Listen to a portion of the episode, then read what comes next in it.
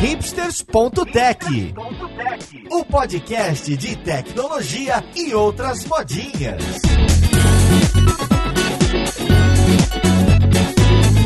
Olá, caríssimo ouvinte, seja muito bem-vindo a mais um episódio do seu podcast favorito. Meu nome é Paulo Silveira, esse aqui é o hipsters.tech e hoje a gente vai falar de educação e tecnologia na periferia com grupos minorizados e minorias. A gente vai falar com pessoas que têm esse trabalho ativo de colocar mais gente no nosso mercado de tecnologia e que tem experiência com isso e que sabe os problemas e que inclusive a gente pode ajudar. Então vamos lá pro podcast ver com quem que a gente vai conversar.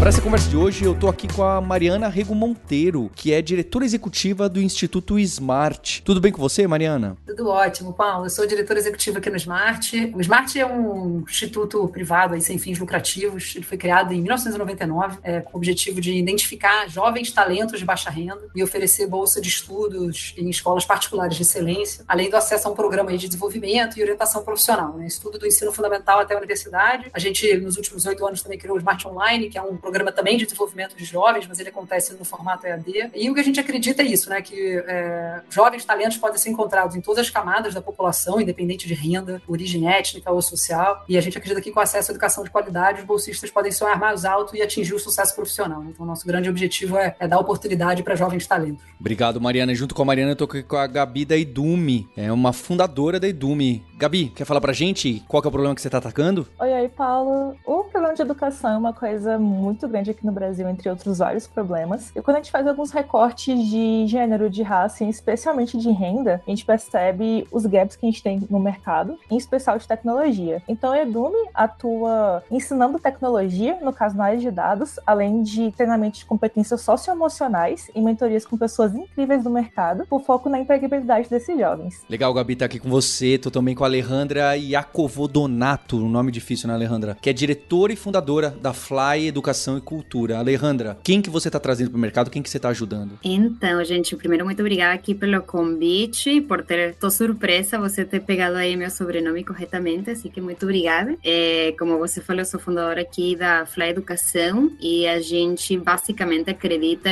que todo mundo tem um potencial gigante dentro, mas que precisa aprender algumas ferramentas que não são ensinadas nas escolas em Latinoamérica. Então, a gente basicamente forma e capacita em tudo que tem a ver com empreendedorismo e tecnologia para os jovens das periferias do nosso querido, é, no continente, né, mas tipo Latinoamérica, por dizer assim. Tô também com o Digo Ribeiro, que é fundador do Tecnogueto. Tudo bem com você, Digo? Tudo bem, Paulo. É um disclaimer, é engraçado que eu vim no X, mas sou idealizador e fundador da Tecnogueto. A Tecnogueto tem como objetivo principal apresentar profissões de tecnologia para guetos sociais, e esses guetos a gente coloca como pessoas pretas, pessoas LGBTQIA+, pessoas acima dos 30, pessoas com deficiências e por aí vai, a gente sabe que é um público que não tem tanto acesso à tecnologia, então o nosso principal objetivo é apresentar e diferente das outras, é, de algumas outras coisas, acho que é o que a gente mais busca fazer, é realmente apresentar tecnologia para que a pessoa descubra um novo mundo e aí sim possa saber escolher ou querer escolher alguma profissão dentro de tecnologia. E já fazendo parênteses, né, o, o Rodrigo tem um, um, Instagram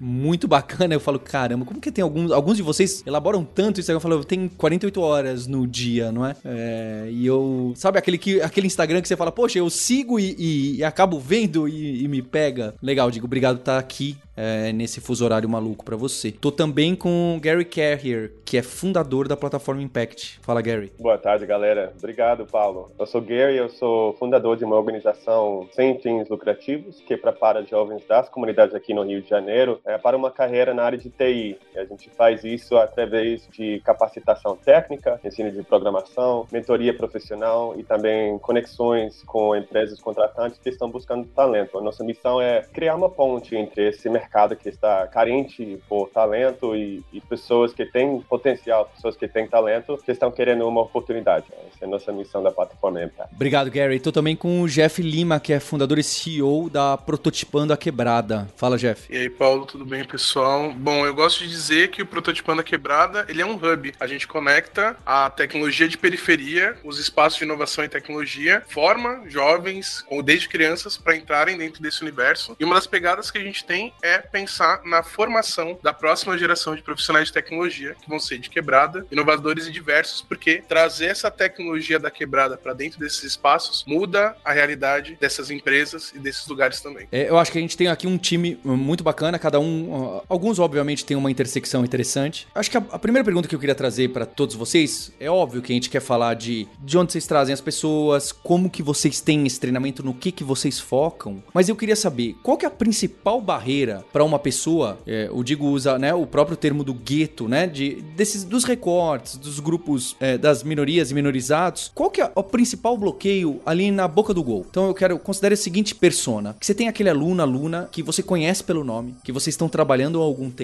e essa pessoa está procurando aquela oportunidade no mercado de trabalho, né? Aqui a gente está sendo específico de tecnologia, mas acho que vocês podem até amplificar porque eu imagino que aconteça também, né? A gente treina em tecnologia, a pessoa cai numa área próxima. Qual que é a maior barreira nesse momento de contratação, que é aquela dor que vocês sentem você fala, poxa, isso tá faltando para as empresas, isso tá faltando para CEO, isso tá faltando para as pessoas que tiveram privilégios e backgrounds é, tradicionais enxergarem o que que tá faltando pra gente como empresas, o que que tá faltando que podia dar aquele empurrão e fala, Paulo, olha, se um pouco mais disso ajuda muito essa pessoa que eu sei que ela tá preparada, só que ela não tá conseguindo. Por quê? Por causa da comunicação, por causa da entrevista que tem, pede algumas coisas que vocês consideram que não faz sentido nenhum, porque os programas de diversidade e inclusão são menores do que parecem. O que, que dói realmente para vocês que você fala, poxa, isso aqui tá segurando, trabalhei tanto com esse grupo e não tô conseguindo entregar ali, falta uma vaga para essa pessoa. Qual que é essa grande barreira? Eu acho que é preciso fazer uma triangulação, Paulo. A gente tem que entender que quando você está trabalhando com o universo de pessoas de espaços de sensibilidade social, é, é preciso ter apoiadores que fazem que projetos como os nossos aconteçam, projetos como os nossos que fazem essa qualificação e essa captação, seleção, acompanhamento dos educantes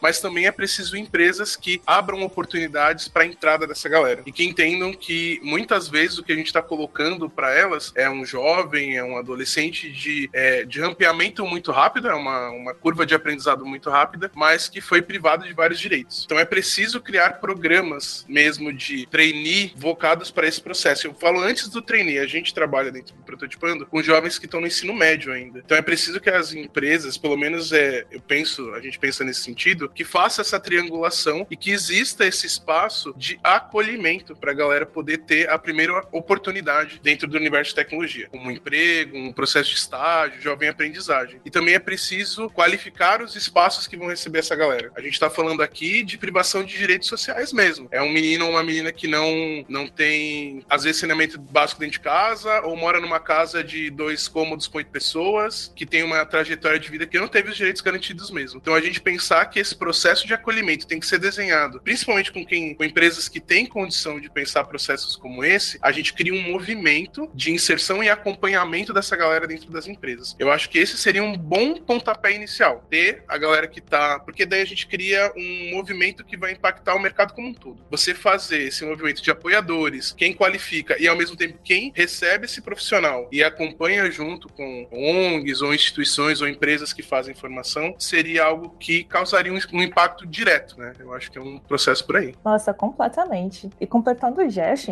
uma coisa que a gente traz aqui na Edume é a questão do acolhimento, porque senão a pessoa vai sair. Porque ela tem diversos problemas no dia a dia, a tecnologia não é a coisa mais simples para se aprender, tem que ser muito autodidata, tem que ter realmente aquela, não só força de vontade, mas acompanhamento tanto da família quanto dentro da empresa. E uma outra coisa, em conjunto com a questão do todo acolhimento, é que as empresas têm que entender que aquela pessoa teve uma formação rápida, ela foi rampada de forma rápida e não teve anos e anos e anos de estudo. Muitas vezes estão trocando de profissão para entrar em tecnologia, porque é uma área que está faltando profissionais. Então, as empresas têm que estar no mesmo nível das pessoas que ela quer contratar. Só procura diversidade, porque, primeiro, diversidade é super importante, vai trazer inovação e no final também vai bater na, na receita daquela empresa. Ela tem que entender que não adianta chegar pra gente que forma essas pessoas e falar assim: nossa, Gabi, eu preciso de um plano para ontem. Porque esse plano não vai existir. É, as pessoas têm trajetórias muito diferentes, enquanto aquele cara, naquele recorte padrão, uma pessoa branca, de uma renda alta da família, um homem conseguiu participar de uma, de uma faculdade renomada, seja ela paga ou não, não vai estar no mesmo nível de uma outra pessoa negra que está na periferia, que às vezes nem conseguiu entrar na faculdade, ou se entrou em alguma faculdade a partir de programas de formação como o FIES, essa pessoa não vai estar como sênior hoje. Então você tem que contratar ela hoje como júnior, como estagiário,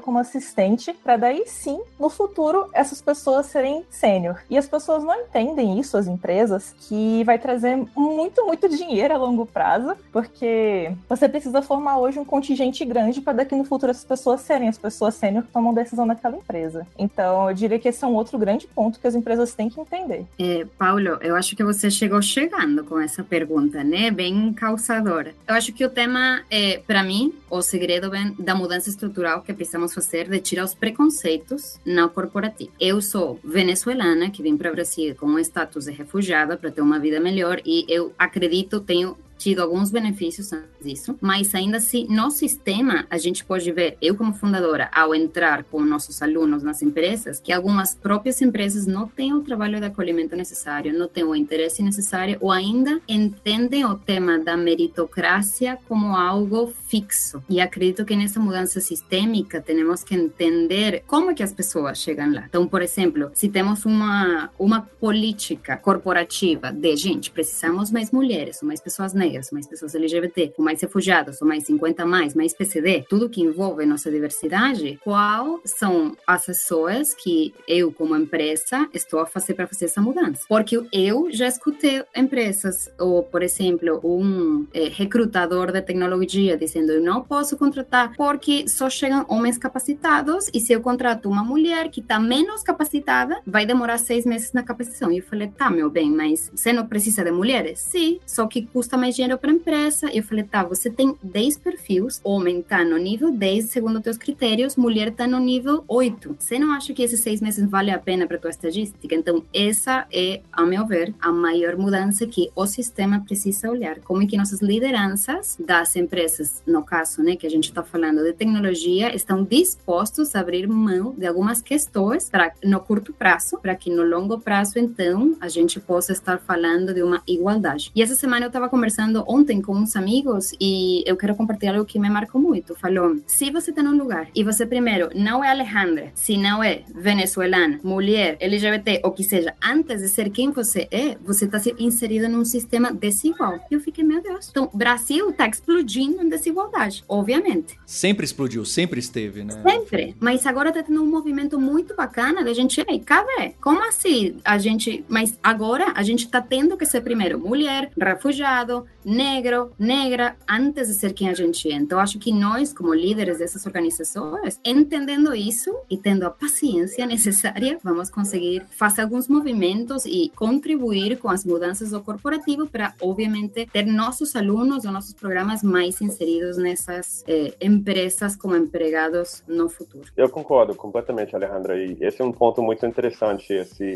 desigualdade, né? Porque todo mundo está sabendo que temos um déficit muito grande de profissionais na área de tecnologia aqui no Brasil e também temos problemas sociais muito grandes. Então existe essa oportunidade de tirar pessoas ou ajudar pessoas a subir socioeconomicamente enquanto a gente está ajudando esse problema de um déficit de, de mão de obra no mercado. Mas tem que ver com acompanhamento, mentoria e representação. Muitas vezes que a gente vê no nosso programa é que um jovem vem para estudar com a gente, mas ele não conhece ninguém da área. Ele nem, nem tem um contato.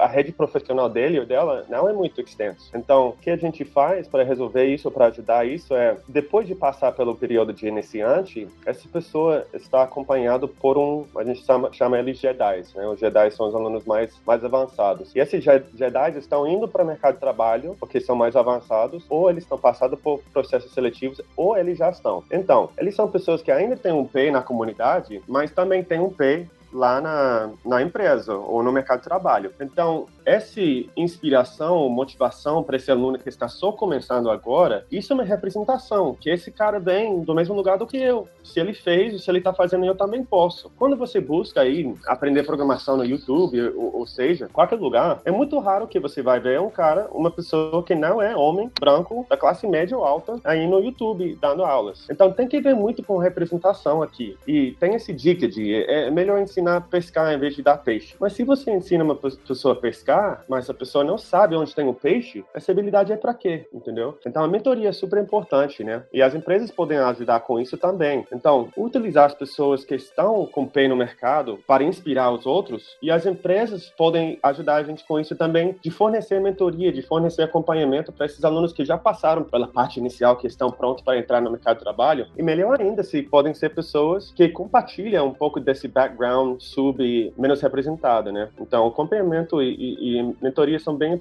importantes. Eu queria só fazer um complemento aqui, Paulo, é super de acordo aí com o que o Jeff, o Gary, a Gabi e a Alejandra trouxeram. É, eu acho que tem um, tem um ponto que é anterior, né? Acho, acho, que você falou um pouquinho na sua pergunta sobre a entrevista, né? Eu acho que tem o jovem do Smart, no momento que ele chega numa entrevista, então o Smart recruta jovens quando eles têm 12 anos de idade, começam conosco quando eles têm 13 anos, ou podem começar, e é isso, recruta quando está no sétimo ano do ensino fundamental para começar conosco no oitavo, ou quando ele está no nono ano do fundamental para começar conosco no primeiro ano do médio. Né? Então, ou ele entra com a gente com 13 ou com 15 anos. No momento que ele, e aí ele segue para uma universidade, porque essa é a jornada do Smart, né? ele termina o ensino médio conosco e vai para a universidade, e na universidade, quando ele começa a procurar estágio, ele já tem pelo menos uns 5, 6, 7 anos de Smart, assim, né? Então a gente já vem fazendo muito esse trabalho que foi comentado aqui por um período muito mais longo do que as pessoas estão aqui comentando que faz o trabalho. Assim, eu olho para vocês hoje e falo, cara, vocês são loucos, porque assim, é muito pouco tempo para conseguir fazer tudo que a gente está tentando fazer para colocar esse jovem no mercado. E o Smart, mesmo com esse tempo todo, é, ou seja, trabalhando com o jovem, é um trabalho puxado, assim, que o jovem é, é, dupla jornada durante vários períodos da vida dele, a gente sente que quando ele vai fazer entrevista no mercado de trabalho, ele ainda está intimidado. Ele chega numa empresa,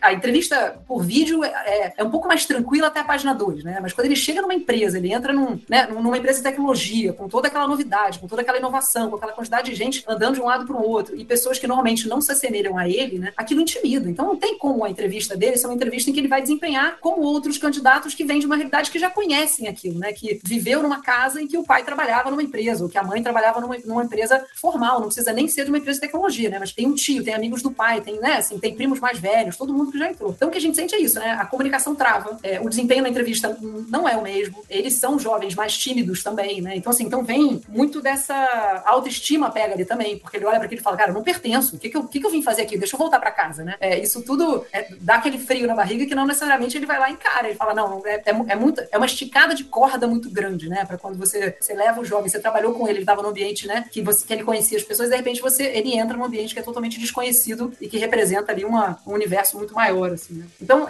assim, eu acho que tem essas etapas todas, né? Uma vez que ele entra, mas o entrar também não é simples, né? Quando você está passando, quando você tá falando dele fazer um processo em que ele compete com outras pessoas. Quando você faz processos específicos, acho que o Jeff trouxe, que é super legal, é isso, né? Você faz processos em que você está comparando ele com pessoas similares, né? Então, é, a, a, comparação faz mais sentido, como a Alejandra trouxe, né? Você está procurando uma pessoa no 100% ou você está querendo trazer uma diversidade para dentro de casa também, né? Então, tem que saber que você vai abrir mão de uma outra coisa, é, ou de repente que você tem que olhar para além da entrevista, né? Assim, acho que tem outras coisas que você tem que procurar saber sobre esse jovem que não necessariamente vão aparecer é, normalmente como apareceria de um outro jovem numa entrevista, sabe? É, eu acho que tem alguns pontos, eu concordo com a grande maioria das coisas que foi falado, mas eu acho que tem um ponto que é. Tem alguns pontos, melhor dizendo, que não foi falado muito, que eu acho que é importante a gente falar. Eu acho que o primeiro ponto é tirar, tentar a gente. Eu bato muito nessa tecla, assim, demais, é tirar o ponto da filantropia do que a gente está fazendo, do que as empresas estão fazendo. As empresas elas ganham dinheiro para ter pessoas trabalhando. Então, a partir do momento que elas não têm essas pessoas trabalhando, elas estão perdendo dinheiro. Então, acho que é tirar da mente das empresas que elas estão fazendo uma filantropia. Não é uma filantropia, é uma troca. Elas precisam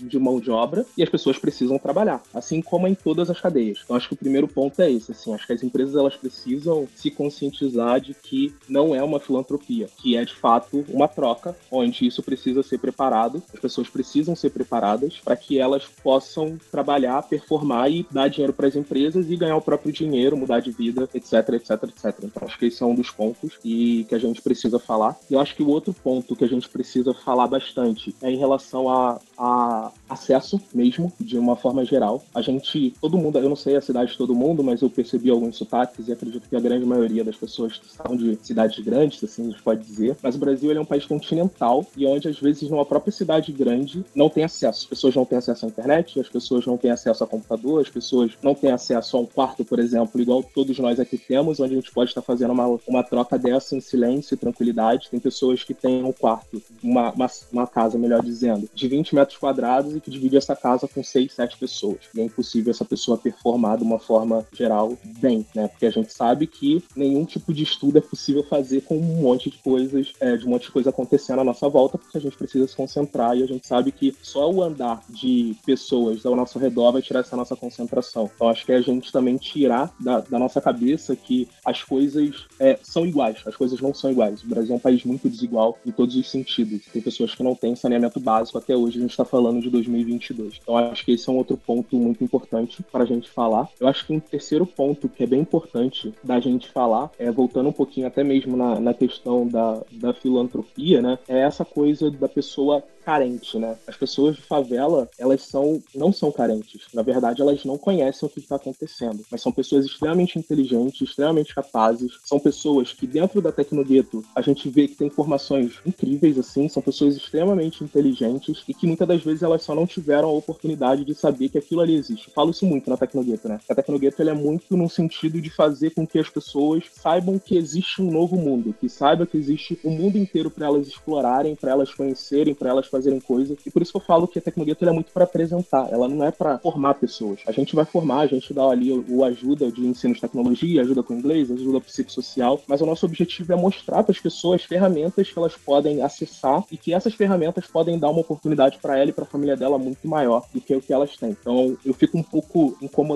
quando as pessoas colocam pessoas de favela, periferia, pessoas de guetos sociais de uma forma geral, como pessoas pobres coitadas que precisam da nossa ajuda para sair de lá, quando na verdade é muito mais uma questão de elas saberem que aquilo ali existe e elas têm total capacidade de aprender. E aí eu, eu, eu me coloco como um pouco desse exemplo. Eu comecei a programar com 28 anos, sou nascido e criado dentro de uma favela é, e mudei minha vida completamente nesses oito anos de, que eu tenho de tecnologia. E olhando para trás, assim, eu sempre eu, eu me olhava, me olho como uma pessoa que já era muito inteligente, né? Eu nunca tive dificuldade na escola, eu nunca precisei estudar para prova, é, passava em, em, em escola técnica, fiz escola técnica, várias coisas assim que eu já tinha ali a inteligência, vamos dizer assim, se é a gente pode chamar isso de inteligência, mas já tinha ali algumas coisas que me faltava mesmo era ferramenta, eram as ferramentas. Então eu lembro quando eu comecei a programar, eu vou condenar a minha idade, né, mas eu comecei a programar num netbook, eu não sei quem é mais velho, eu acho que acredito que vai lembrar, e eu já tinha miopia, então morava numa casa onde nós éramos cinco pessoas, uma casa de 25 metros quadrados, onde eu tinha que colocar o fone de ouvido, ficar bem perto do netbook para poder enxergar as coisas que estavam ali escritas para poder estudar e evoluir. Então eu acho que o que me fez chegar onde eu tô hoje é muito mais uma coisa de ter o acesso ali às informações e às ferramentas e às coisas que eram necessárias do que necessariamente uma coisa voltada para filantropia, coitadismo ou coisas do tipo assim. Isso me incomoda um pouco. Incomoda um pouco não, incomoda bastante quando as pessoas falam e a gente vê cada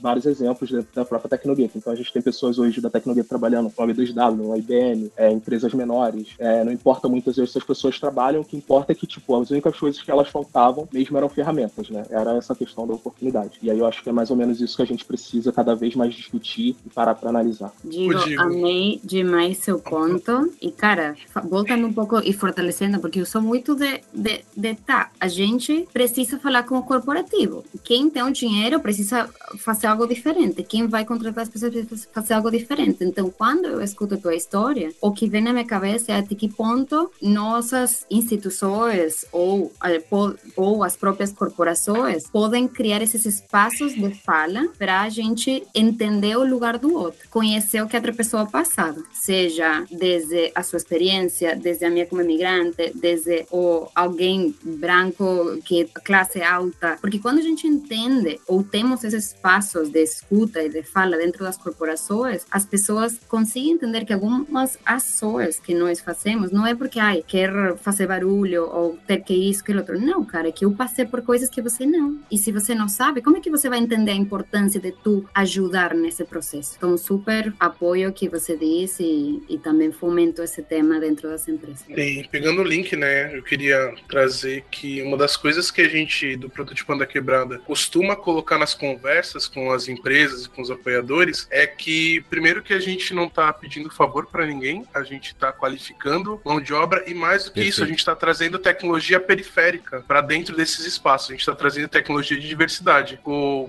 o Digo falou da história dele, eu também venho da periferia, sou de São Paulo, mas hoje estou na Grande Florianópolis, prototipando, tá rodando em Santa Catarina. E eu gosto de pensar que da onde eu venho, a tecnologia já é uma presença. A gente fala de tecnologia e costuma atribuir para a tecnologia da informação, né? Ah, computador, internet. Mas quando um cara descobre que para fazer um cerol da hora você tem que usar cola e caco de vidro, cerol para quem não sabe é cortante de pipa. Isso é tecnologia. E trazer esse, essa forma de pensar e falar para as empresas, eu acho que esse é um convite, Paulo e pessoal que está aqui escutando, que o que a gente está fazendo é qualificar uma galera para estar tá dentro desse universo de tecnologia, trazendo uma outra perspectiva. E eu acho que foi uma das coisas bacanas que o pessoal trouxe aqui, que é o capital cultural. Quando a pessoa, né, que é branca, que teve é, um colégio da hora, que viajou para fora, ela tem um capital cultural que muitas vezes quem não é de periferia tem. Se a gente coloca esse capital cultural, né, essas vivências, essa, esse aprendizado e junta com as vivências que ele trouxe, ele vai olhar de uma forma diferente para um desafio. Eu gosto de pensar nos nossos jovens que estão sendo inseridos no, no mercado de trabalho agora. E foi legal, digo, trazer que né, o Tecnogueto está fazendo esse processo de encaminhar, e eu acho que todo mundo aqui faz isso, mas quando você pega um jovem desse, coloca dentro de uma empresa, junto com outros profissionais que tiveram mais ou menos a mesma trajetória, estudei no colégio legal, fui para Disney, etc., ele vai ter uma outra visão para um problema. Se a gente pegar para a área de desenvolvimento, né,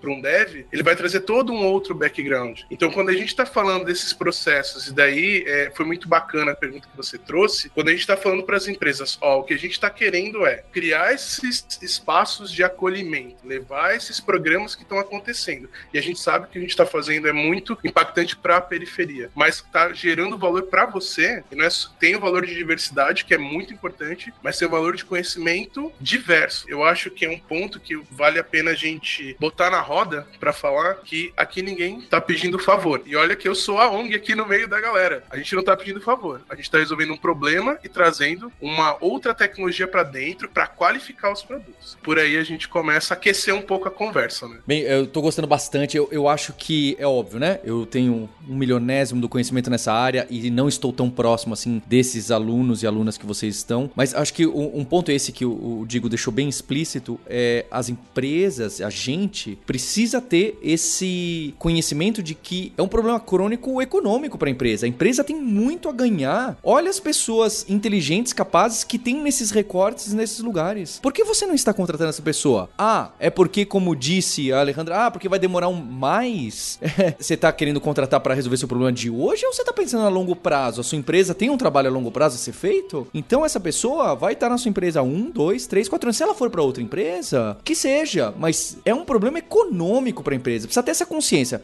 Não é o favor que o Jeff está fazendo, não é o ninguém está fazendo caridade como vocês colocaram. Sim, sim, não é complementar um pouco isso. Eu super concordo com esse ponto e trazendo até uma analogia assim do, do que o brasileiro mais ama, que é o futebol, assim. Um time de futebol, ele tem a categoria de base dele, não é porque ele acredita que ele está fazendo um bem para a sociedade, ele está fazendo um investimento. Perfeito. Porque ele sabe que daqui a alguns anos, quando, pô, quantos jovens saem de um clube de futebol com 16, 17, 18 anos e custam milhões de, de euros? Vinícius Júnior, por exemplo, que é do Flamengo, que foi vendido do Flamengo, ele foi vendido com 17, com 17 anos a 45 milhões de euros. Então, assim, o Flamengo investiu 45 milhões de euros nessa pessoa? Provavelmente não. Por mais que ele estivesse desde criança, não investiu. Teve um, um retorno técnico, que Vinícius Júnior ajudou o Flamengo a conquistar algumas vitórias e alguns títulos, e depois teve o retorno financeiro. As empresas elas precisam pensar na, na, nessa parte de formação, e aí eu acho que é uma coisa muito cultural das empresas brasileiras. As empresas brasileiras não têm a cultura de formação de talentos, isso de uma forma geral, não só em tecnologia. As empresas elas têm muito essa pressa que o, que o Paulo falou agora, como se a empresa dela fosse acabar amanhã, então não acaba não tendo essa cultura de formação, mas ela também acaba não tendo retorno disso. E aí fica uma, uma espécie de leilão, né? Onde tem vários profissionais, onde esses profissionais não se firmam seis meses dentro da empresa, porque essa empresa, ela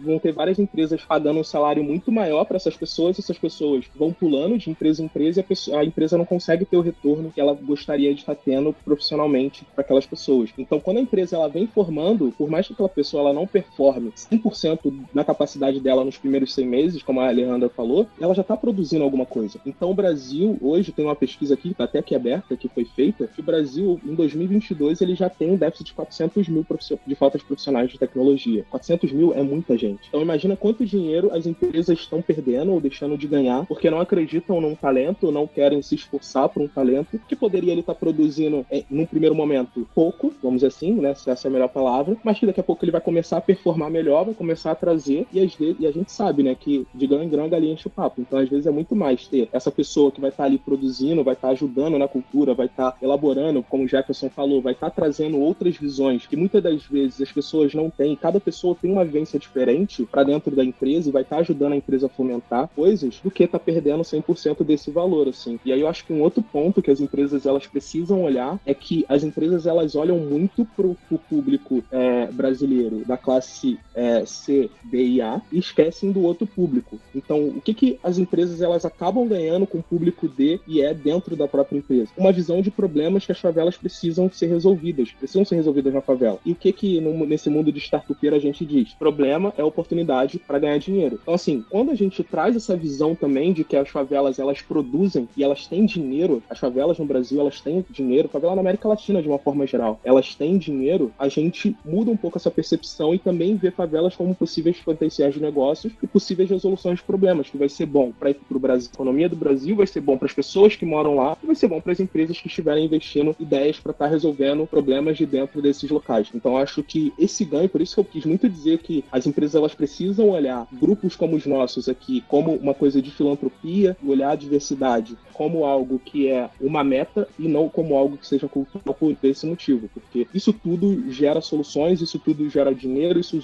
tudo gera melhoria, pelo menos é o que eu acredito. Assim, eu acho que quando a gente está trabalhando com tecnologia, eu acho que a gente quer resolver problemas, a tecnologia ela tem um potencial gigantesco de resolver problemas e automaticamente a gente olhando para todos esses problemas, a gente vai ter oportunidades ali, ajudar muito mais pessoas, ajudar o país a crescer e etc, etc, etc.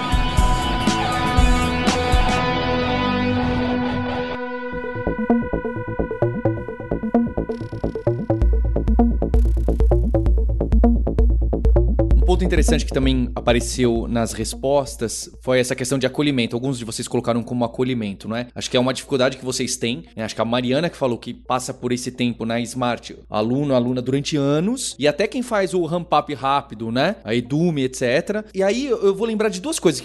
Uma é o Jeff e outra o Digo que me trouxeram. Uma conversa com o Jefferson, não aqui no podcast, ele falou: Paulo, as pessoas não sabem como é sentar num ambiente empresa moderninha, startup, sentar naquela cadeirinha tipo Starbucks Will Work, que a gente tá tão acostumado, mas eu até lembro, a minha primeira vez, eu que veio de um, venho de um background privilegiado, primeira vez que eu entrei num ambiente mais startupeiro e mais assim, americano, Silicon Valley, eu lembro que eu me senti um pouco desconfortável. Imagina uma pessoa que esse mundo é um alienígena, né? Acho que é o capital cultural que o, que o Jefferson colocou, né? Como que se sente ali, né? Como que, peraí, esse aqui não é meu lugar. E que eu digo também colocou como objetivo o Tecnogueto, olha, a gente quer mostrar que isso é sim para você. Isso sim é possível para você, né? Eu digo tinha já as capacidades é, mentais aguçadas de estudo, matemática para ser um bom programador, mas o que ele não tinha era nem acesso a saber que isso poderia ser uma grande carreira para ele. Então realmente acho que esse acolhimento e esse acolhimento eu sinto até com é, alunos e alunas que tiveram privilégios, mas na peraí tecnologia é um negócio estranho, peraí ambiente corporativo é estranho. Imagina para quem isso tudo é completamente novo, é um mecanismo alienígena, né? O Jeff tem esse caso que eu citei das pessoas que não têm esse ambiente. E, e o Digo tem uns posts no Instagram que ele mostra a vida, né, das pessoas na, na ele coloca dele como na Europa, me corrija aí, Digo, é, a, olha, trabalhando, estudando, fazendo esporte, comendo, é uma alimentação saudável e boa. E aí se colocou assim, e para mim fica difícil de entender, você fala, só entende esse post quem vem da quebrada, né? Para mim é um pouco, mas eu tento colocar e falar, pô, uma coisa que deveria ser visto como é possível e é normal, para muita gente que tá olhando o post do Digo que tem esse background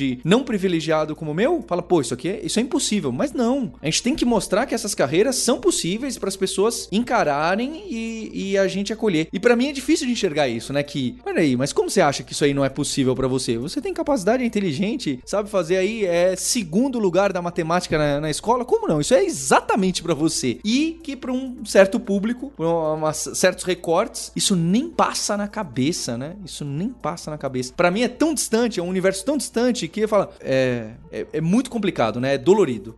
Eu posso contar a história, Paulo? Eu vou contar essa história para vocês porque é uma história divertida. É a primeira vez que eu entrei num centro de inovação, e para quem não sabe, eu moro em Florianópolis. Eu fui na Associação Catarinense de Tecnologia. Pode fazer propaganda, Paulo? Vocês podem fazer propaganda que vocês quiserem. Não é propaganda é... deles, eu só para eu poder, tipo, pode citar. Claro, claro, e pode trazer o que quiser. Então, continuando. Eu fui na CAT, na Associação Catarinense de Tecnologia, eu já tava com mais de 34 anos, então eu já denunciei minha idade também, aí digo, eu cheguei lá, cara, e eu venho de periferia, tive direito garantido, fiz faculdade, aquela coisa toda, mestrado. Eu cheguei a primeira vez lá, eu cruzei os braços e falei, nossa, onde é que eu tô? Era os puff colorido, era as paredes de vidro, era aquela coisa toda que nem o Paulo falou do Silicon Valley, assim. E eu, adulto, pleno, professor, toda aquela coisa, fiquei intimidado. Só que o que acontece? Uh, eu gosto muito de pensar que os espaços educativos, eles são tão parte do processo de aprendizado do que o conteúdo que você trabalha. Quando eu montei o prototipando da quebrada, eu falei, cara, eu quero que o processo de aprendizagem da galera aconteça aqui dentro. E a Mari falou da startup dela, a gente faz um processo muito parecido. A gente tem informação para adolescentes, tem para jovens para entrada de mercado de trabalho, e eles fazem isso dentro dos centros de inovação e dentro de espaços com parede de vidro e puff colorido. Então imagina, você colocar uma molecada de quebrada, de periferia, de favela dentro desses lugares. Eles chegam na primeira semana, é um bando de braços cruzados falando, cara, o que, que eu tô fazendo aqui? Duas semanas depois, com os processos que a gente trabalha, aquilo é naturalizado. Ele se sente parte, ele já pega o café na máquina de café, já joga o pimbolim com as startups que estão no entorno. Então, pensar o que você fala de acolhimento, Paulo, eu acho que é um ponto interessante da gente trazer para debate aqui, é o acolhimento dos espaços também. É preciso que as empresas e os fomentadores de inovação e tecnologia no Brasil façam um pacto, que a gente tem capacidade humana para ser o maior espaço de formação de profissionais de tecnologia do mundo. A gente é muito inteligente. O Digo tá trabalhando para gringa, o Gary também é de fora. Cara, a gente tem uma coisa bacana aqui que é a criatividade que a gente tem. Então, se a gente consegue fazer esse time de base, que nem foi falado aqui, e é incentivado para que eles estejam nesses lugares, que os acolhem, que fazem com que eles tenham qualidade, a gente faz um processo gigante de transformação. Eu acho que eu queria contar essa historinha para poder apresentar como articulando, e é uma articulação de vários cenários e vários players aqui, a gente consegue não só fazer transformação social, mas fazer transformação tecnológica também, né? Fazer transformação desses espaços e agregar valor, dar dinheiro também. Queria fazer essa reflexão aqui com vocês. Então, hoje mais cedo eu vi uma notícia falando que o Brasil está acumulando 167 bilhões de reais de perda por falta de profissionais especializados em tecnologia. Então, sim, dói no bolso da galera e sim, não vai ser para ontem que as pessoas vão ser formadas. É um buraco muito mais embaixo, que assim, tá na casa dos bilhões, né? E que as empresas têm que perceber que estão faltando com isso e precisam urgentemente mudar. Pronto, ser editado é só isso, porque é um número muito grande.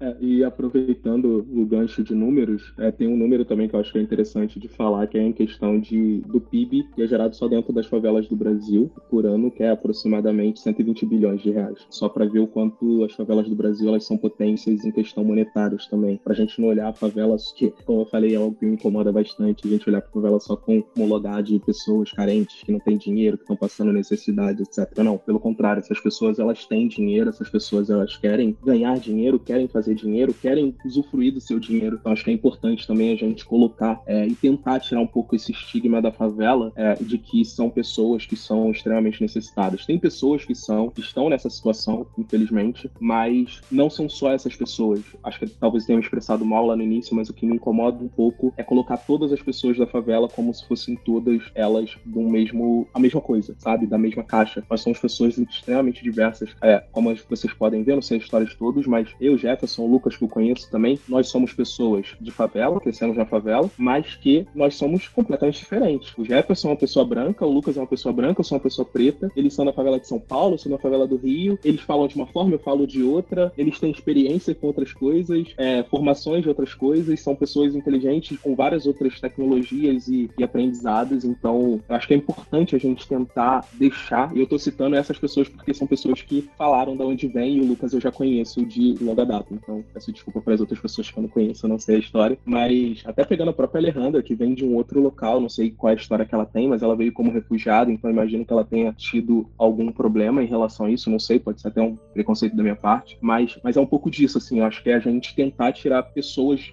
tirar essas as pessoas de uma forma geral de caixas. As pessoas são completamente diferentes, completamente diversas, cada um tem a sua história, cada um tem a sua bagagem, e tudo isso traz muita coisa pra gente, pra gente acrescentar, não só dentro das empresas, mas para nossas vidas, assim. Então é, acho que é importante a gente gente falar sobre isso também. Queria só complementar aí, Paulo, respondendo a tua pergunta é, e complementar o, o Jefferson, né, que estava comentando aí do, do, do, espaço que ele criou, super bacana. O que a gente, o que a, o que a gente já viu assim dentro do Smart, curioso, vou contar uma história para vocês também, mas é, a gente tinha alunos que estavam estudando numa das escolas parceiras do Smart é, e tem um momento ali durante o ensino médio que a gente fala muito com eles sobre fazer um summer nos Estados Unidos, né? As universidades americanas oferecem ali uma semana, duas semanas de um programa fora. E a gente incentiva que eles participem, que eles apliquem, etc. Exatamente porque a gente sabe que você pega um jovem, né, de, é, ou seja, de periferia e, dá, e, e, consegue que esse jovem, né, aprove numa, numa, oportunidade como essa, isso amplia os horizontes e as perspectivas de uma forma absurda, né? A primeira vez que ele está pegando avião, a primeira vez que ele, né, que ele chega num, num ambiente que vai falar inglês, vai conhecer outras pessoas e conhece outras nacionalidades também. Então isso realmente amplia pra caramba. E aí a gente teve um jovem que tinha na, na mesma sala da escola, assim, né? O jovem que tinha sido aprovado para fazer um, um, summer desse em Yale, e a gente conversou com outro que sentava do lado dele, falou: "Pedro, por que você não aplica também? A gente acha que você ia passar". Ele falou: "Mas eu posso". Ele falou: "Cara, por que não? Você é smart, você tá aqui na mesma sala, você tá no mesmo. Por que você acharia que você não poderia?" Ele falou: "Não, eu não achei que eu podia nem aplicar". Então assim, tem crenças limitantes mesmo, né? Você você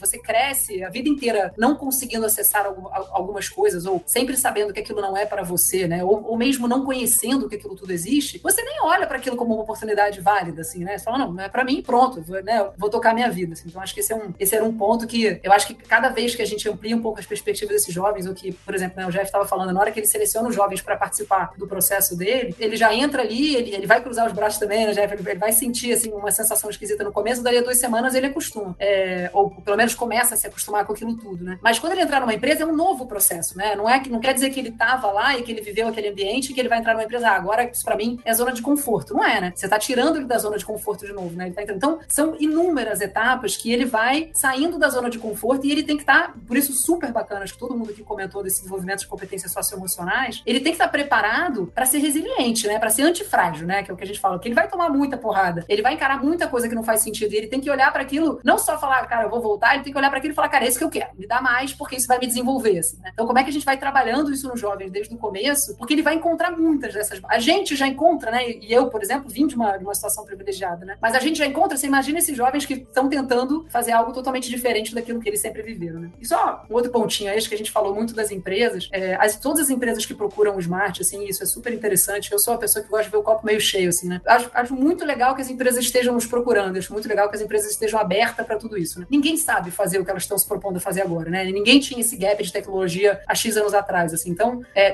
tem que tirar o chapéu para todo mundo também, e aí pode dizer que está atrasado, que já veio muito tarde, etc. Mas, anyway, assim, tá fazendo, e a coisa tá evoluindo, e as pessoas estão aprendendo, e as empresas nos procuram e falam, cara, ajuda a gente, o que vocês acham que a gente deveria fazer? Como você acha que a gente deveria lidar? E, assim, é por tentativa e erro mesmo, não tem jeito, sabe? Então, eu acho que tem um, acho que tem um lado aí da gente realmente olhar para todo mundo e falar, cara, que bacana que a gente está vendo esse movimento acontecendo, que bacana que a gente está hoje aqui nesse podcast gravando com todo mundo que está fazendo um trabalho incrível para se aproximar das empresas e para ajudar o Brasil a ser melhor nisso que a gente está se propondo a fazer, assim, sabe? Então, esse acho que é o ponto importante aí para deixar também, sabe? Outro número que é muito importante prestar atenção, a América Latina é a região mais urbanizada do mundo, né? Um quarto, 25% das pessoas que moram em cidade nessa região moram numa favela urbana. Então, todo mundo viu nesses últimos dois anos, durante a pandemia, que a tecnologia acelerou bastante o mundo digital, mas também a, a, a desigualdade acelerou também. Então, estamos nessa situação, nessa oportunidade de alavancar essa ferramenta que é a tecnologia, ajudar a reduzir a desigualdade. Senão, vai continuar é, exacerbando né,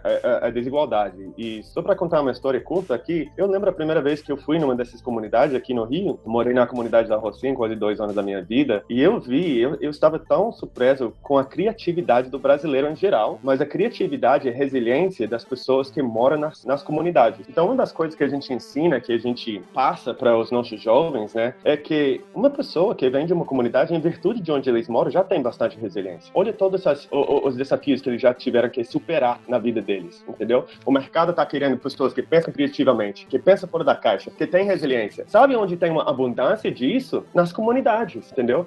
Investe nessas pessoas. Por quê? Vai ajudar é, inclusão, diversidade, tudo isso. Mas esse é o tipo de pessoas que você realmente quer, entendeu? Essas são as pessoas que já superaram tantos, tantos desafios na vida deles que, poxa, a próxima tarefa vai ser fácil, entendeu? Então, a, a coisa importante aí também é que, que essas soluções, né, a gente tem que ter muito cuidado aqui na, na posição onde a gente está, de não é, depender tanto do mercado de tecnologia, das empresas, para trazer soluções para a gente, né? Somos parceiros deles, né? Como vocês falaram, né? A gente está fornecendo mão de obra para eles, mas as soluções que a gente precisa para a sociedade, para a desigualdade, para inserir pessoas no mercado de trabalho, também tem que vir por dentro. Essas pessoas, pelo menos, têm que ter uma, um assento aí na, na mesa. Eu lembro, voltando para minha família brasileira na Universidade da Pinha, quem, quem conhece a comunidade, tem uma área que se chama Cachopa. E ali tem uma rampa, né? É muita subida. E eu lembro tomando banho lá no chuveiro e, e vendo aí, olhando para a janela e vendo essa comunidade enorme, olhando para o chuveiro, a água tá vindo, né? Olhando para o chão, o dreno tá funcionando, mas não tem ângulo 90 aí, entendeu? Tá tudo torto. Eu falei, caraca, essas pessoas construíram essa cidade na ausência de arquitetos, de engenheiros, de muito apoio, entendeu? Imagina que eles podem fazer com uma chance, como uma oportunidade, entendeu? Então concordo com, com você, completamente digo. Não é carente, o mercado tá, que, que tá carente, entendeu? Favela, periferia tá cheio de potencial,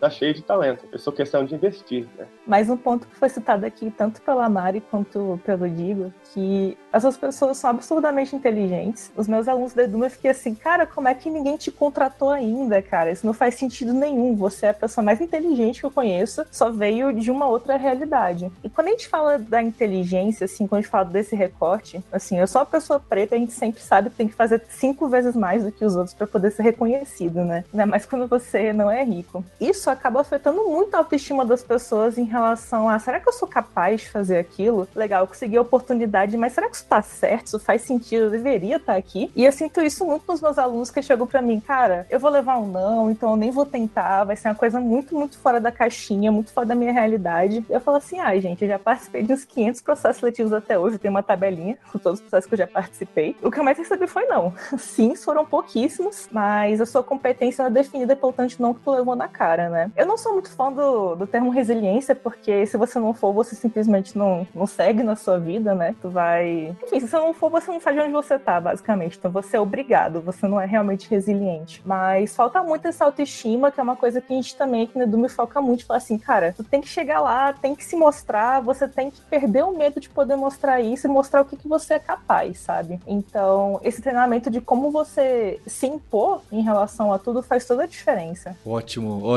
Gabi. Quando a Gabi falou a palavra propósito, me lembro de um estudo de um economista que chama-se Larry, Larry E ele disse que não, estava até procurando, eu falei, qual que é o nome, mas não achei, estava aqui, né? Mas basicamente que lucro e propósito hoje em dia está interassociados. E o que eu mais escuto na Fly Educação, tanto das empresas parceiras que nos preocupam, tanto dos alunos, tanto dos voluntários do time, é tipo, gente, eu tô sentindo-me vazio, me, que tá faltando alguma coisa e não sei o que que é. Então, quando nós, como indivíduo, entendemos que temos um propósito maior, além de ter um trabalho, além de ter e que valemos mais do que nosso trabalho tem, do que nosso salário é, do que nossos estudos, diplomas nos respaldam, entre aspas, eu acho que aí tem uma mudança interna pessoal que faz sua autoestima se elevar em certo nível. E quando você consegue aprender ferramentas, e, e falo disso porque nós temos uma metodologia socioemocional com a qual trabalhamos, né? Então, quando nós, nossos alunos, têm, eh, ou, ou todos como pessoa, né? Temos essas ferramentas para você se entender como um ser humano valioso só pelo fato por existir, é quando a gente entrando então no, no mercado de trabalho e nas empresas, podemos fazer essa diferença, então, da, do, entre aspas, indivíduo-empresa. E se para mim, agora, minha vida tem sentido, tem um propósito, agora a empresa, então, trazendo estas competências socioemocionais, esta diversidade entre todos os, os, os colaboradores que a gente está querendo levar para o mercado, vamos, de fato, entender essa, ou, ou incrementar de novo esse lucro do qual está estamos falando. Então, eu lo vejo assim: é uma mudança primeiro minha, depois do pequeno grupo que eu estou, e depois a gente juntos vai tendo essa mudança como país, no caso como Brasil, que é onde a gente está agora, e depois no mundo. Ela já está acontecendo, ao meu ver, e gostei do que a Mariana falou do copo muito cheio. Às vezes a gente passa tanta porrada como corporação, como indivíduo, que a gente esquece. E estamos em um momento, no melhor momento de todos. Estamos passando perrengue, estamos, vamos continuar, vamos, mas a gente está num ótimo momento para fazer uma diferença e que quem está aqui nascendo agora, quem está atrás, não passe pelas todas quantas coisas a gente passou. É que eu não tenho tanto lugar de fala aqui, mas é, eu tenho uma visão otimista também em relação à diversidade e inclusão, em relação às pessoas da periferia. Tá num ritmo mais devagar do que a gente gostaria, não tenho dúvidas nenhuma, mas é, não está a zero e, e, eu vejo as coisas acontecendo. É óbvio, eu tenho minha visão de fora, deturpada e etc, mas me dá um, uma esperançazinha, sabe? É de ter vocês aqui, de ouvir as coisas que estão acontecendo, o que, que vocês estão fazendo, as pessoas que vocês estão impactando, né? Pra ser bem sincero, gera até um. para mim, né? Gera até aquela sensação, nossa, eu devia estar fazendo muito mais, né? Mas acho que isso. Esse é um sentimento bom, né? Mas me, é o ponto negativo desse podcast. Eu falo, caramba, o que esse pessoal tá fazendo? E eu aqui achando que tô ajudando alguém, né? Mas acho que esse é um sentimento bom que me provoca, e eu acho que quem está ouvindo a gente, eu sei que tem muita gente ouvindo a gente que mentora pessoas em situações periféricas, que paga bolsa de estudo. Tem pessoas físicas, não tô falando de empresa, né? Tô falando aquela pessoa que dá a mão e acolhe. Tem muita gente que ouve esse podcast, que é nosso aluno, que participa das redes, que faz isso um a um. Esse trabalho um a um, que eu acho assim de uma dignidade é, in, incrível. Digo. É, é só para falar um pouquinho, que eu concordo que as coisas estão acontecendo, as coisas estão mudando e etc. Mas eu acho que a gente, e aí eu deixo uma provocação pra gente pensar é, há quanto tempo a gente escuta isso do Brasil, assim, que o Brasil tá acontecendo, que as coisas estão mudando, que as coisas estão melhorando e etc. Então, é só essa reflexão, assim, que eu acho que vale a pena a gente fazer é, antes de bater essa afirmação de que as coisas estão mudando. A gente vê essa mudança e, como o Paulo falou, muito lenta. E essa mudança, ela não é muito lenta de cinco anos para cá, vai, vamos dizer assim, que foi quando esse boom de diversidade e inclusão, ele começou a, esse burburinho, melhor dizendo, começou a bater. Quanto tempo a gente está ouvindo que as coisas estão mudando, estão melhorando? E a gente, pelo contrário, a gente vê, por exemplo, o Brasil voltando para o mapa da fome. Então, será que as coisas realmente estão mudando? Será que as coisas realmente estão acelerando? Será que a desigualdade realmente está diminuindo? Acho que são essas as reflexões que a gente tem que ter pegando o contexto do Brasil, assim, só o que eu gostaria de acrescentar. É, como eu disse, eu sou, eu costumo ser mais otimista e eu sempre, eu sei que as coisas são mais difíceis. É, eu vejo, né, tô hospedando na casa das minhas filhas uma ucraniana refugiada e que trabalhava com tecnologia. E ela tá buscando uma oportunidade aqui de tecnologia, porque sabe-se lá, né, quando as coisas realmente pode voltar, né? Porque uma coisa é guerra acabar, outra coisa é as pessoas voltarem e o mundo voltar lá, né? Eu nunca imaginei que uma pessoa capaz, preparada, que tem as experiências, foi acolhida lá, tem um background não privilegiado, mas de classe média na Europa, tivesse dificuldades no Brasil em tecnologia. Imagina as pessoas que, né, é, é, ela tá na, na melhor das piores situações, né? Imagina, eu nunca, agora eu tô sentindo um pouquinho mais, né, as dores que, das pessoas que vocês trabalham. E eu fico falando, é descomunal, né? É muito maior do que eu podia imaginar. Então é, é um, um, trabalho muito bacana. Talvez as coisas não estejam, não tenham avançado ou tenham avançado para determinados grupos, mas ainda tem muito a se avançar com grupos periféricos ou grupos minoritários, né? Eu acho que fica um convite às empresas construírem desenhos com quem sabe como está fazendo. Eu acho que aqui nesse podcast tem muita gente incrível que pode super contribuir, né? Eu acho que essa aproximação pode criar muito impacto, trazer para construir junto para pensar esse processo de transformação, para rampear, para acelerar o processo, eu acho que é muito bacana. Então, talvez a gente fazer o que eu falo do pacto social, né? As empresas que têm o recurso financeiro, que têm recurso de pessoas, construir junto, chamar a gente para esse processo. Alguém falou aqui sobre colocar as pessoas na mesa, as pessoas periféricas na mesa, as pessoas minoritárias na mesa. As instituições que transformam esses processos também têm que ser colocadas na mesa, chamadas para contribuir. É, eu acho que é um... foi um convite, né, Paulo? A gente falou sobre isso isso, você tinha um mecanismo para colocar a gente para conversar, isso está acontecendo. Então, quem tem os mecanismos também deve consultar, construir junto com a gente. Eu tenho total consciência que eu sou parte do problema, tá bem? Eu sei que isso não ajuda muito só ter essa consciência, mas acho que é um, é um primeiro passo. Tenho total consciência de que faço parte do problema e que deveria fazer mais, tá bem? Eu tenho total consciência. Mas estamos junto para isso, Paulo. Também não seja tão duro com você, né? Tá, tá, já o, o fato de divulgar a comunicação e, como falou, digo, dar acesso a é algo super valioso. Eu queria então que vocês deixassem aí o último jabá de vocês, falar quem é o público de vocês que vocês querem que siga vocês, façam inscrição, submetam para como aluno, como aluna ou para entender o trabalho de vocês e também que ajuda, que não é caridade, né? Bem, muito bem colocado pelo Digo e por vocês todos aí na, na, na sequência, é como que as empresas podem acionar, ajudar e pedir, é, e que vão ter, elas vão ter em troca, né? Elas vão ter essa consciência de que elas vão ter em troca.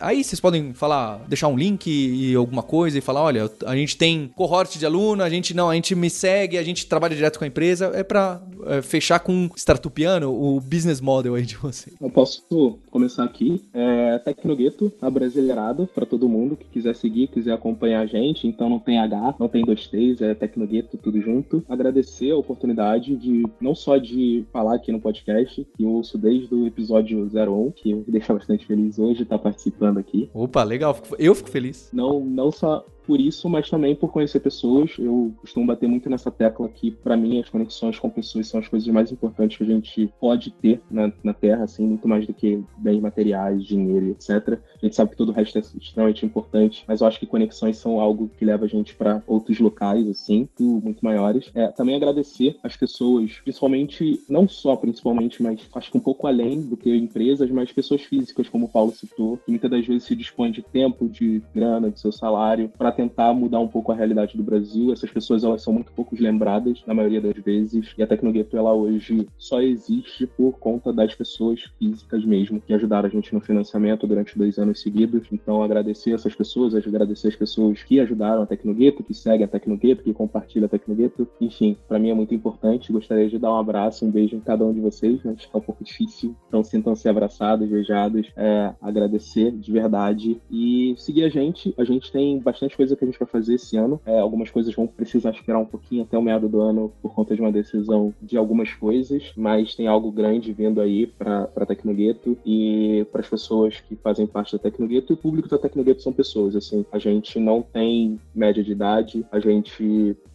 a gente tem a, a, nossa média de idade hoje dentro dos alunos da Tecnogueto é de 15, a gente tem alunos de 15 anos até alunos de 55 anos, então para a gente todas as pessoas são extremamente importantes é, e a gente não deve esquecer que o país, é um, o Brasil é um país extremamente desigual, onde às vezes as pessoas com 50, 35 anos nunca tiveram a oportunidade de ter uma profissão. Então, eu acho que a gente precisa também pensar nisso quando a gente pensar em programas e sistemas para não excluir essas pessoas, para que as pessoas possam ter essa oportunidade de, quem sabe, mudar de profissão, mudar de vida e ajudar a família delas, que é o que todo, toda pessoa, pelo menos que eu conheço, toda pessoa favelada quer, ter condições de poder ajudar a família e ascender um pouquinho. Então, acho que é esse, esse recado aí que eu deixo. Obrigado mais uma vez. Gente, eu tô me emocionando aqui. Só tá, o primeiro já falou e já tô. Ai, que bonito. Bom, no nosso caso, então, a Fly Educação, a gente trabalha mais que tudo com empresas que contratam nossos serviços para capacitar jovens ou pessoas nos grupos da, das minorias, certo? Também trabalhamos diretamente com governos, então, qualquer uma, de, se para alguma instituição é importante fortalecer a igualdade e diminuir a pobreza, então chame nós, basicamente, né? E obviamente nosso beneficiário é, mais importante e o que faz tudo acontecer são os alunos, então nosso único critério é que você esteja em algum tipo de minoria social e vontade de aprender, de crescer, não importa se você se reconhece como pessoa homem, como pessoa mulher, o importante é que você esteja a fim de aprender. Então, quem tiver interesse em saber um pouquinho mais da Fly, de nossos programas, tanto de Meninas Tech, como nos, eh, que tem um foco em mulheres na tecnologia, e o Semente, que tem foco em empreendedorismo e geração de renda, ambos com uma estrutura super árdua de competências socioemocionais, que é o nosso foco. Pode seguir nós no LinkedIn, no Instagram, é flyeducacão, então F-L-Y Educacão. A gente aqui como fundadores de projetos não seríamos nada se não tivesse um monte de pessoas que acreditam em nós, que acreditam na causa e que trabalham às vezes um monte de tempo, de semana, semana tras semana, ou que é uma patrocinadora. Então, muito obrigada, indiferentemente de qual dos projetos aqui você apoia, se você acredita que pode fazer uma diferença, se você faz como instituição, já tô, esse é meu agradecimento indo para vocês. Então, tô aqui à disposição na arroba. Eu queria dizer que nosso programa Meninas em Tech, ele só é possível graças a que vocês, a Lura, confiaram na gente. Ah, obrigado. Então, a gente foi atrás de várias uh, organizações e a Lura desde o dia 1 falou, gente, conta conosco. Era um protótipo, uma ideia que eu estava há muito tempo e quando vocês falaram sim, a gente prototipou juntos e já estamos na turma 8. Então, só ano passado já a gente formou por esse programa mais de 220 alunas. A gente está agora com dois turmas com foco em, pessoas que se reconhecem LGBT ou não binárias. É, a gente, eu estou sonhando com fazer semestre que vem uma menina Sintec só para mulheres negras, outra menina Sintec só para mulheres do Nordeste e queria fortalecer muito que a confiança imediata que vocês como Lura colocaram em nós foi não só um incentivo muito grande, mas sim uma permissão e uma abertura para que a gente juntos esteja mudando a vida dessas pessoas. Então, agradeço enormemente não só esse espaço, mas essa confiança de vocês doarem e seu tempo, seus esforços também pela causa. Que bom, Alejandra, porque não fui eu o responsável, tá? Vou agradecer a pessoa responsável, fiquei contente. Bom, eu só queria agradecer Paulo pela plataforma, muito obrigado e também agradecer a todos vocês, né, que estão aqui nesse call, que falar de, de impacto social é fácil, né, realmente fazer é outra coisa. Então, queria agradecer a todos vocês por estar nessa missão é, juntos, né. E para as pessoas que estão escutando agora, se você é aluno, prospectivo é aluno, jovem, que mora numa favela ou periferia e está pensando em entrar na, no mercado de, de trabalho, a gente vai abrir os nossos nossas inscrições é, daqui uma semana e vão estar abertas durante o mês de abril. É, você passaria os primeiros três meses aprendendo o básico de front-end, depois um pouco de back-end, os segundos três meses dando mentoria para outros alunos e também aprofundando na sua área de interesse, e o terceiro três meses se preparando para entrar no mercado de trabalho, né, estudando processos seletivos e tal. Então, nossas inscrições vão estar no nosso Instagram, que é plataforma Impact, é em inglês, impacto, né? Plataforma Impact ou o nosso site que é www.plataformaimpact.org. E se você é uma pessoa que está trabalhando para uma empresa ou executivo, é, tem jeito que vocês que vocês podem ajudar também. É, é, faz parcerias com essas pessoas que estão aqui. É, vocês podem ajudar muito com o conhecimento de ajudar esses jovens a entrar no mercado de trabalho. Né? Conjunto fazer trilhas que que entrem no processo seletivo, que facilita esse caminho para entrar é, na empresa e começar a produzir produzir e mudar a vida de, das pessoas. E especialmente eu quero chamar os brasileiros que estão morando no exterior. Né? É, eu trabalho muito com a diáspora brasileira lá nos Estados Unidos, que estão trabalhando na área de tecnologia, e também é, na Europa e outras partes do mundo. Né? Muitas vezes a gente vê aqui brasileiro que saiu, que, que quer ajudar o Brasil de algum jeito, e aqui é uma oportunidade. Né? Temos bastante pessoas aqui nesse call que estão fazendo coisas muito boas para o país, para ajudar, né? para tentar seguir em frente com esse país é, lindo que é o Brasil.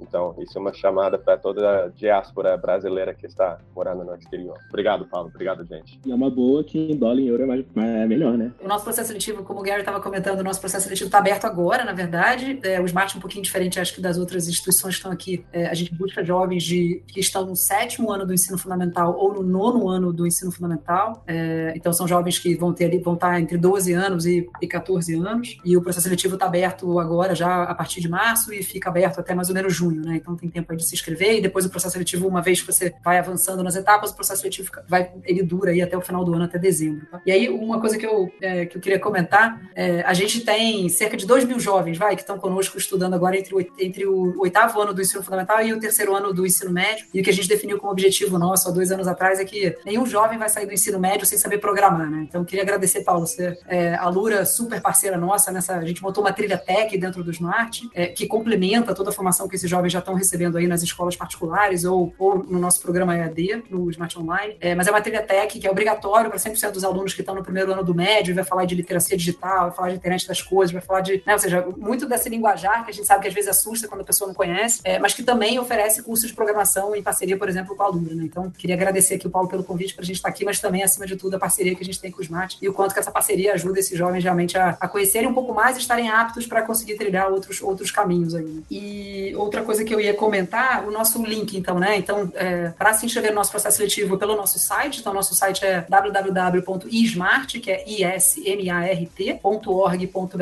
é, ou no nosso, no nosso Instagram, ou no Facebook, ou no TikTok, a gente está em todas as mídias sociais aí também, é smart.oficial. Então, essa é o, a forma de acompanhar um pouquinho o nosso trabalho e se inscrever no nosso processo. Para as empresas que estão aqui escutando a gente também, para as pessoas que trabalham nas empresas, a gente tem diversas empresas que nos procuram para contratar universidades universitários dos MAS, então a gente em 2022 vai ter cerca de 900 jovens universitários, ou seja, jovens que já passaram por esse três ou cinco anos é, de processo conosco, de, de estudo conosco mesmo, né? É, então, entre em contato com a gente também através do nosso site, pode clicar lá no, no Fale Conosco, é, e a gente consegue, ou seja, indica, é, a, a, gente pode tanto fazer a divulgação das vagas dentro da nossa rede universitária, mas também fazer algum tipo de match específico, se esse for o caso, tá? Então, entre em contato com a gente que a gente, a gente faz isso também. E os jovens estão loucos aí para começar a estagiar, né? A gente fala com eles, quanto antes eles começarem a estagiar, mais eles vão expandindo a zona de conforto e vão sentindo como é que o mercado de trabalho funciona. E agradecer a todos nós, a conversa foi maravilhosa, adorei fazer parte desse podcast aqui. Paulo, obrigada. Viu? Muito obrigada por ter me chamado e o principal por conhecer todos vocês, já mandei convite para todo mundo.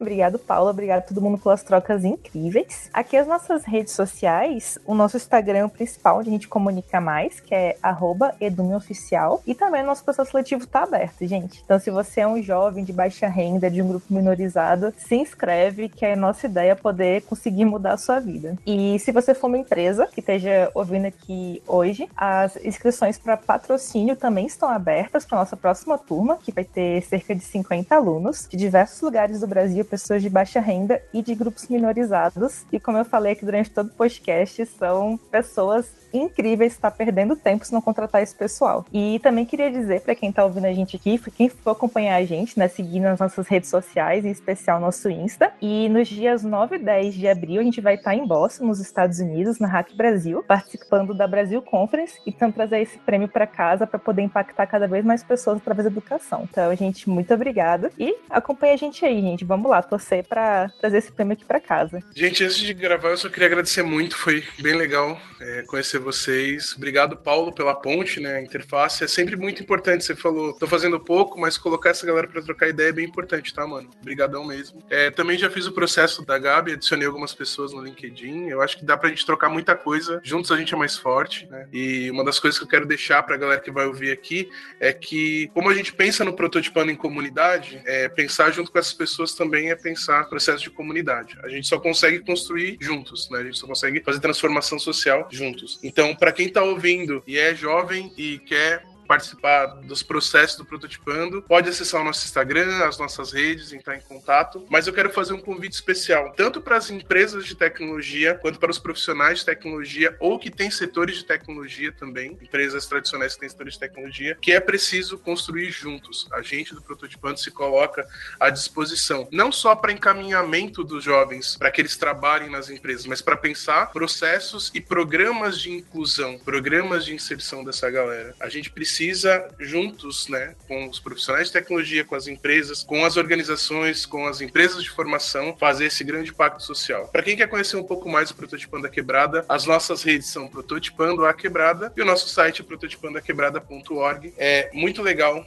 poder pensar que o que a gente está colocando aqui hoje, esse convite, né, para pensar esse processo de inserção de pessoas minoritárias dentro das empresas, ele só vai acontecer se for um trabalho coletivo. Então eu convido as empresas empresas e as pessoas físicas. Como o Digo trouxe, pessoas que estão externo. O Gary falou também que tem dólar, tem euro. A gente também está aceitando trocar uma ideia. Então, obrigado e que seja o começo de um movimento muito bacana. Bem, eu agradeço a todos. Eu queria deixar aqui também os recados finais em relação ao podcast, à empresa e o que, que a gente pode fazer mais. Eu, eu não sou muito bom de crédito, a Alejandra até me corrigiu em relação a quem falou do acolhimento ali. Eu também já não lembro quem foi que o primeiro que citou em relação a colocar na mesa, se foi o Jeff, não lembro. Mas o ponto é de colocar essas pessoas na mesa e trazer para conversa, não só vocês, eu quero cada vez mais, a gente já faz isso aqui no podcast, tá? Quem percebe, quem tá mais atento percebe. Eu quero trazer os alunos e alunas de vocês. Eu quero trazer essas pessoas que passaram por esses para vir falar aqui de tecnologia, né? A gente já faz isso, tá? Com público LGBTQIA+,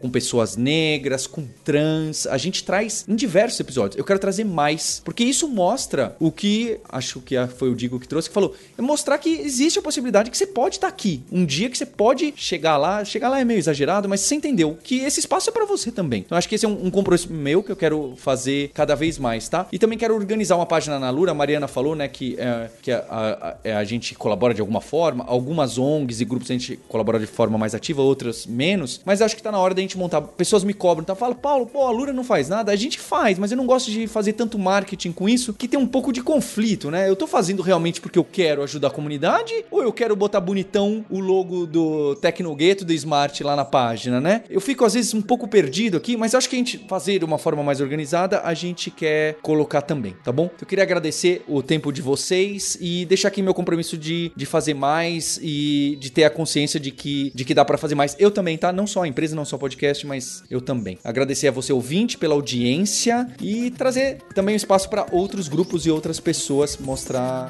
seu trabalho. A gente tem um compromisso na próxima terça-feira. Hipsters, abraços. Tchau.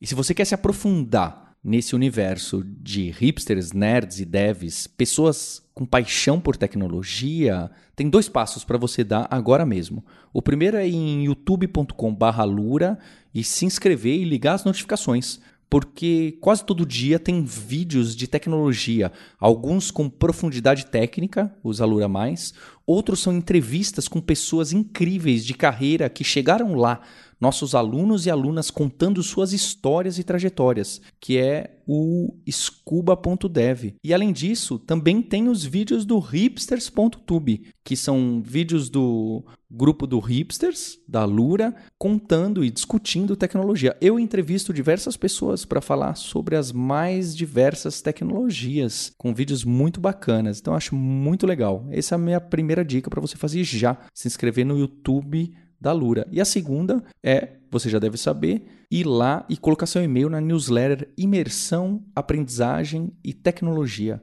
São e-mails que eu mesmo pessoalmente escrevo toda semana, falando sobre o mercado, sobre o profissional em T, sobre especialista versus generalista, sobre ciência e sobre ser genuinamente interessado por aquilo que está por trás do que, que a gente usa algo bem de ciência, bem de nerd. Vai lá em alura.com.br barra imersão e se inscreva. Obrigado. Você ouviu o hipsters.tech. Produção e oferecimento alura.com.br. Mergulhe em tecnologia. Edição Radiofobia Podcast e Multimídia.